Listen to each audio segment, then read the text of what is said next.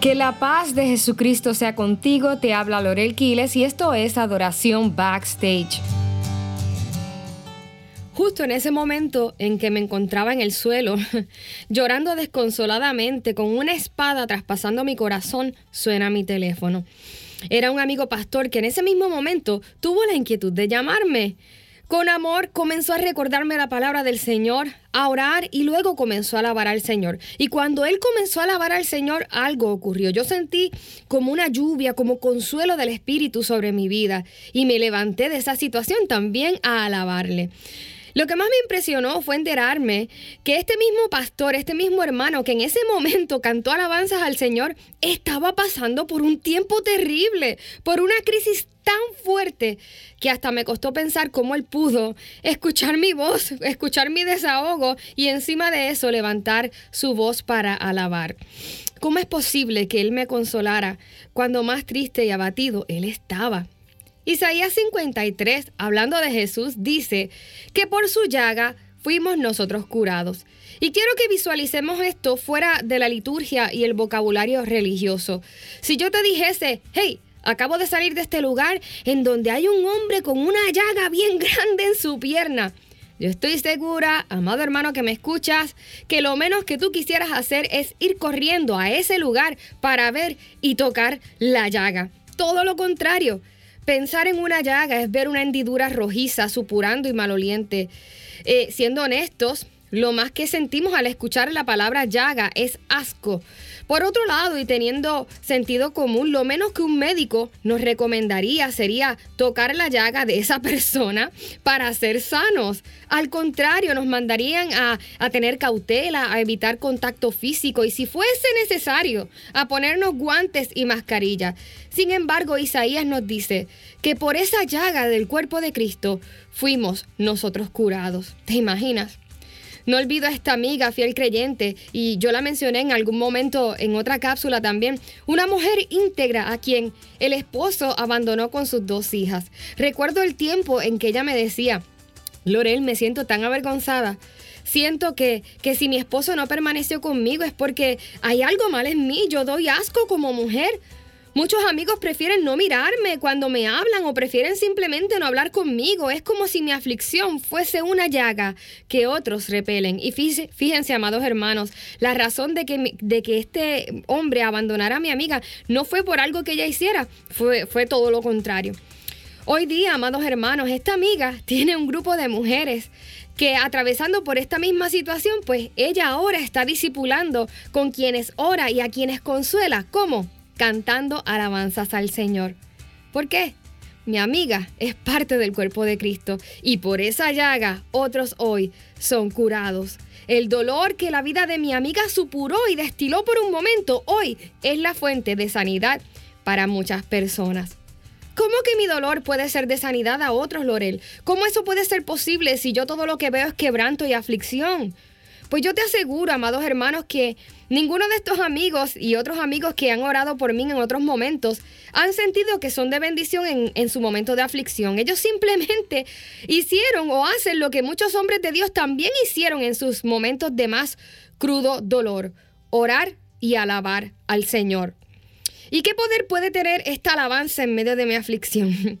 Pues la alabanza, amados hermanos, es la afirmación de los atributos de Dios sobre nuestras debilidades y circunstancias. En la alabanza, nosotros exaltamos la verdad de quién es Dios por encima de todo.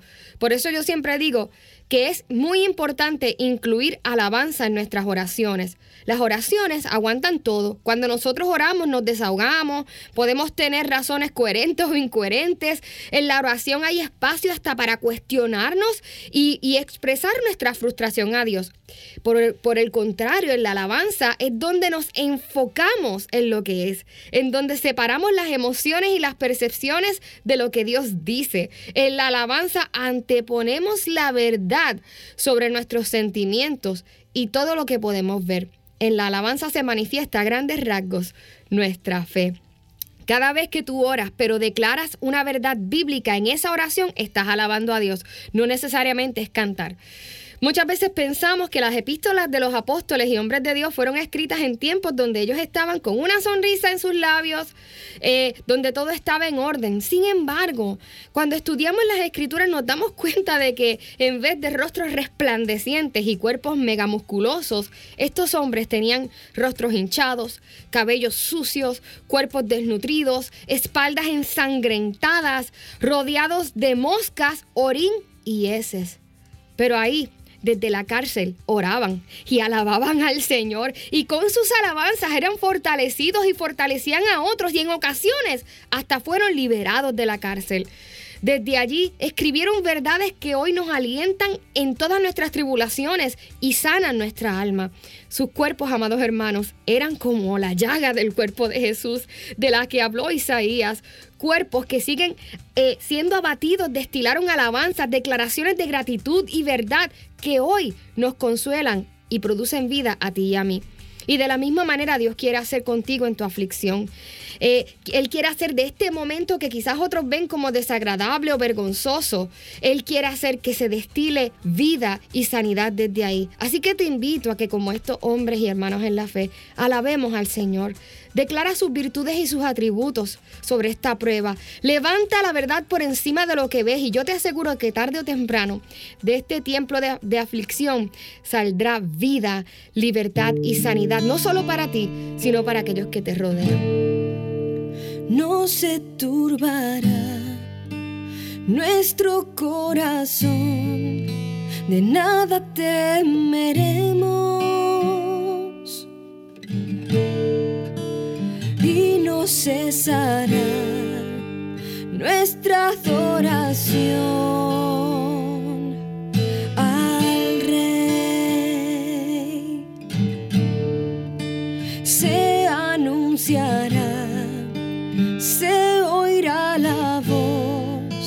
aquellos que te aman y no cesará nuestra adoración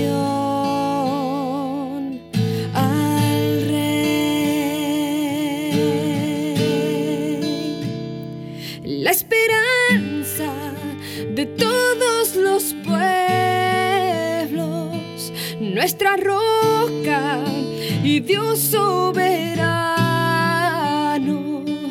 Abba Padre, en ti confiaremos.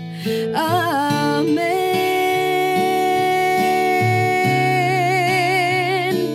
Tú nos sacias de tu santo templo.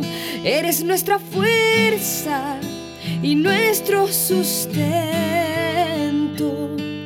Abba Padre, en ti confiaremos.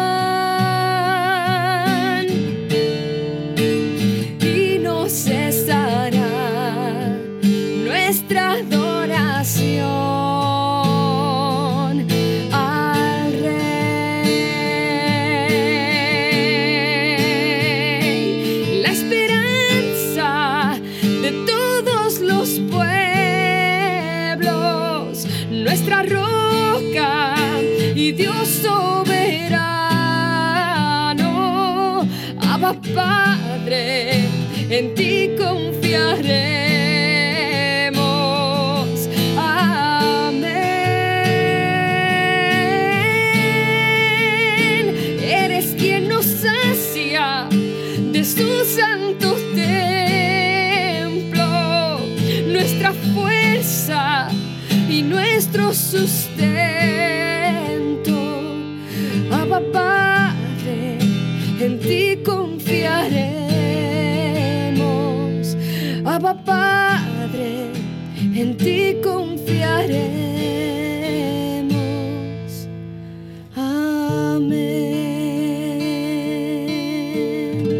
Te ha hablado Lorel Quiles y yo te espero en la próxima edición de Adoración Backstage.